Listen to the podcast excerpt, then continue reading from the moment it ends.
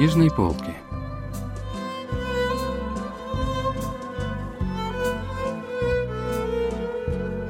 Рассказ с колена матери писательницы Элимен Нан.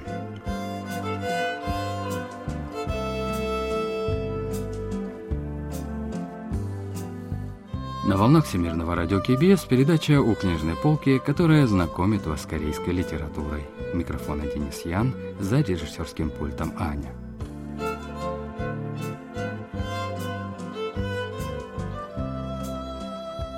Рассказ писательницы Лименнан «Колено матери» был опубликован в 2004 году. Произведение начинается со дня родов старшей сестры героини. Сама героиня тревожно ожидает перед родильным отделением и в смятении наблюдает за мужем сестры. Если в одной семье ждут ребенка сразу двое, то у одной точно родится дочь. Дочь. Это всегда сбывается. Вот никогда по-другому не бывает. Никогда. Так на днях рассуждала соседка, зашедшая в кафе матери героини на обед. Причем говорила она об этом в присутствии зятя. У старшей сестры героини уже было две дочери, и теперь она ждала третьего ребенка. С тех пор моя жизнь не отличалась от ады, ведь я сейчас вынашиваю второго ребенка. А что, если сестра снова родит дочь, а я снова сына? Это ужасно. Старшая сестра героини родила обеих девочек с помощью кесарево сечения. На ее решение завести третьего ребенка отчасти повлияла и сама героиня. У их матери было три дочери, у сестры две дочери. Поначалу все думали, что это генетические особенности семьи, но затем героиня родила сына. Это сильно раздосадовало и расстроило старшую сестру. Их мать старалась, но все равно не могла скрывать сильную любовь и гордость первым внукам. Возьми скорее вот это, пока твоя сестра и зять не увидели, а то еще подумают, что я внука больше люблю. После похода на рынок мать часто возвращалась с одеждой для внука и тайком отдавала ее мне. Женщина, которая никогда особо не умилялась и не возилась с детьми, теперь все время только и, приговаривала «мой генерал, мой генерал», как только брала внука на руки. После того, как героиня родила мальчика, и ее мать смогла избавиться от тяжелого чувства, которое давило на ее все эти годы. Но старшая сестра будто решила показать матери, что и она может родить мальчика, когда забеременела третьим.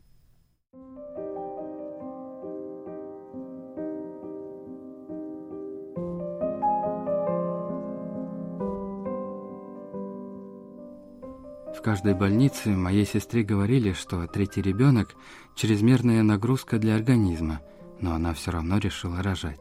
По физическим показателям ей противопоказана анестезия. Попросту говоря, при каждом кесаревом сечении ей делали разрез вживую. И она снова решалась на эту страшную операцию. Она практически поставила на кон жизнь своей решимостью родить сына. Беспокойство о том, что у сестры может снова родиться дочь, тревоги о возможном неудачном исходе операции, мысли о ее терпении из-за противопоказания анестезии, о ее боли от разрезов вживую. Все это словно давило мне на глаза и не давало сидеть спокойно.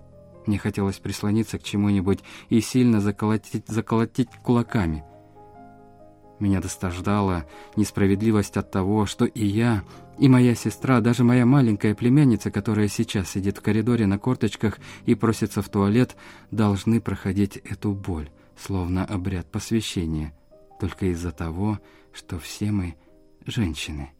Меня злила эта мысль.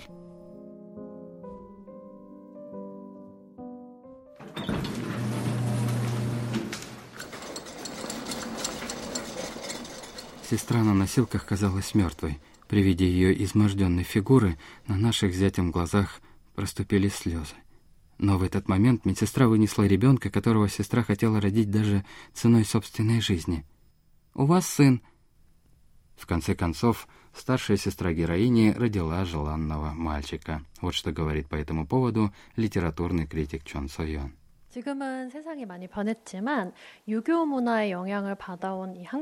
В современном мире многое изменилось, но раньше в корейском обществе, которое сложилось под влиянием конфуцианской культуры, отдавали предпочтение мальчикам. Даже в 2000-х годах некоторые женщины продолжали ощущать давление этой традиции. Из-за пола ребенка в семьях часто возникали ссоры, во многих случаях вина перекладывалась на женщину. Как и в этом произведении, иногда женщины решались на очередные роды из желания родить сына и при этом испытывали чувство вины, если снова рождалась дочь.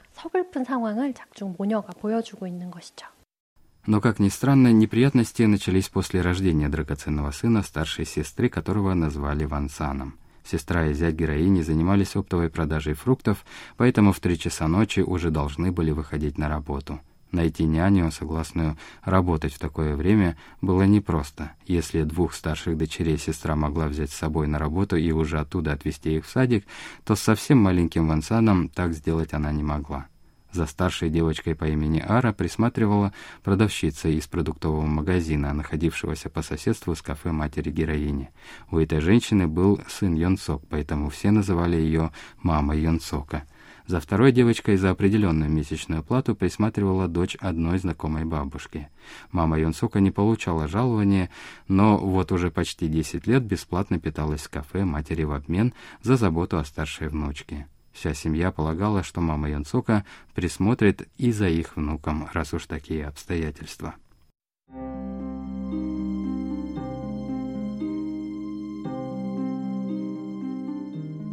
Но на деле все оказалось иначе.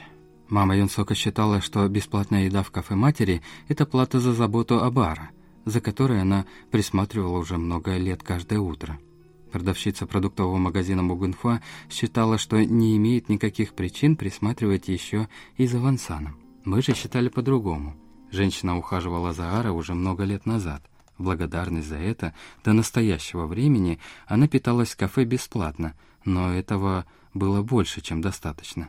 Так считали все, кроме матери. Но, несмотря на разные мнения и взаиморасчеты, все мы были большой семьей, поэтому и мы, и мама Йонсока по мере возможности брали к себе малыша. Однако новые проблемы начались после того, как у хозяев другого соседнего магазина родилась внучка по имени Чухи. Если за Вансаном мама Йонсока не могла присмотреть и 10 минут, то за Чухи она готова была присматривать весь день.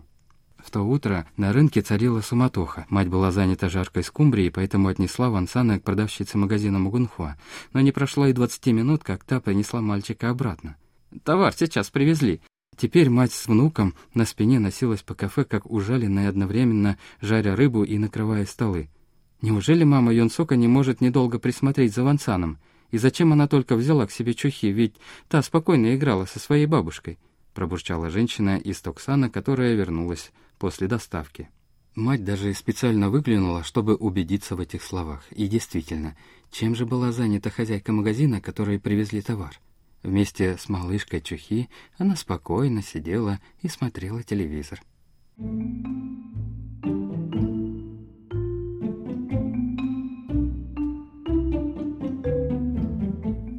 В конце концов, мать героини вынуждена была обратиться к старой знакомой. Та была ростовщицей, поэтому все в округе ее знали. Когда-то и сама мать брала у нее деньги в долг, но сейчас обе женщины были в обычных дружеских отношениях.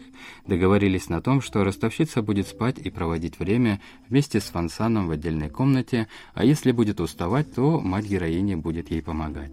После такого разрешения ситуации отношения между семьей героини и мамой Йонсока наладились, однако вдруг возникли новые обстоятельства. Ростовщица постоянно придумывала причины и находила лживые отговорки, чтобы не присматривать за Вансаном. «Мам, лучше отдай Вансана в ясли. А ночью? С кем он будет спать ночью? Ты за ним будешь смотреть? Не так-то это и сложно, поспать с ребенком. Мать даже не делала вид, что прислушивается к моим словам. С каждым днем потворство матери отговоркам ростовщицы достигало новых пределов.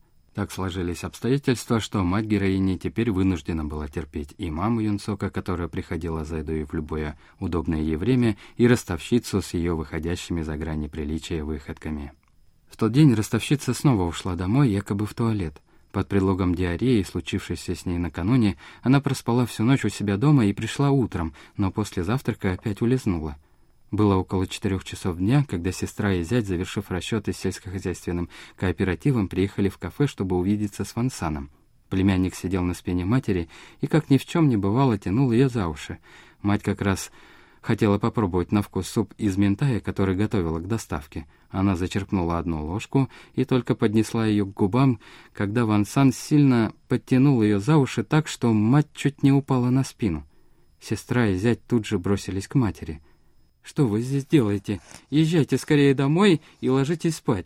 Сестра и зять пытались снять сына со спины бабушки, но та решительно сопротивлялась. Когда они спросили о ростовщице, мать сразу стала ее защищать.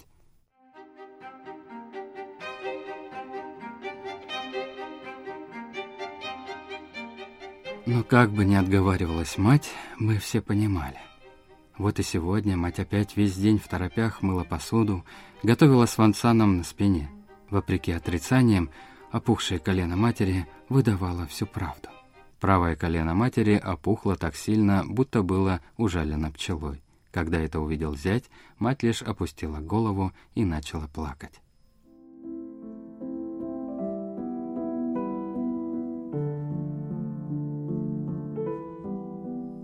Никто точно не понимал значения маминых слез. Что так смутило ее в этот момент? Ее бедность? Или та безысходность, которой она жила все эти годы из-за бедности? Или нежеланные проявления того короткого времени, что осталось у матери до зависимости от детей? Как бы то ни было, мать очевидно ощущала грусть от того, что колено стерлось под натиском времени.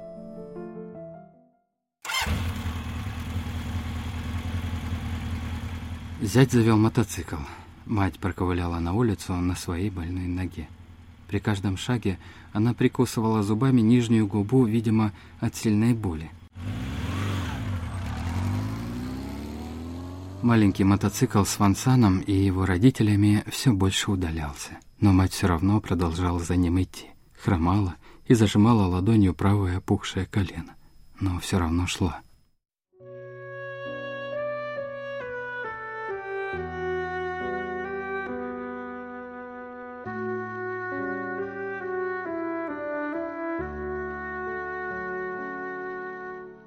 Сказала же вам оставить ребенка. Кто будет присматривать за ним ночью за 300 тысяч вон? Пока я здорова, лучше зарабатывайте. Что вы делаете? Оставьте Вансана. Дочь, я вам обоим говорю, пока еще я здорова, пока я занимаюсь кафе, вы лучше зарабатывайте. Зарабатывайте, черт возьми. Я в порядке, в порядке вам говорю. Я не могла разобрать, кому были обращены слова матери к ее собственным оставшимся годам или к уезжавшей все дальше старшей сестры дочери с мужем. Вот что говорит о замысле автора литературный критик Чон Сойон. 아픈 무릎은 자식들과 손주들을 업어 키우면서 굉장히 고되게 살아왔던 Больное колено в произведении можно считать символом тяжелой жизни наших матерей и бабушек, которые растили детей и внуков. Боль и слезы пожилой женщины в произведении могут значить многое. Возможно, это были слезы сожаления о прошлой жизни, полной безысходности из-за а возможно, слезы грусти из-за того, что теперь ей будет сложно жить и без помощи других. По большому счету, боль в колене и слезы матери заменяют слова, так и не высказанные ею за долгую жизнь, но хранившиеся все это время в душе.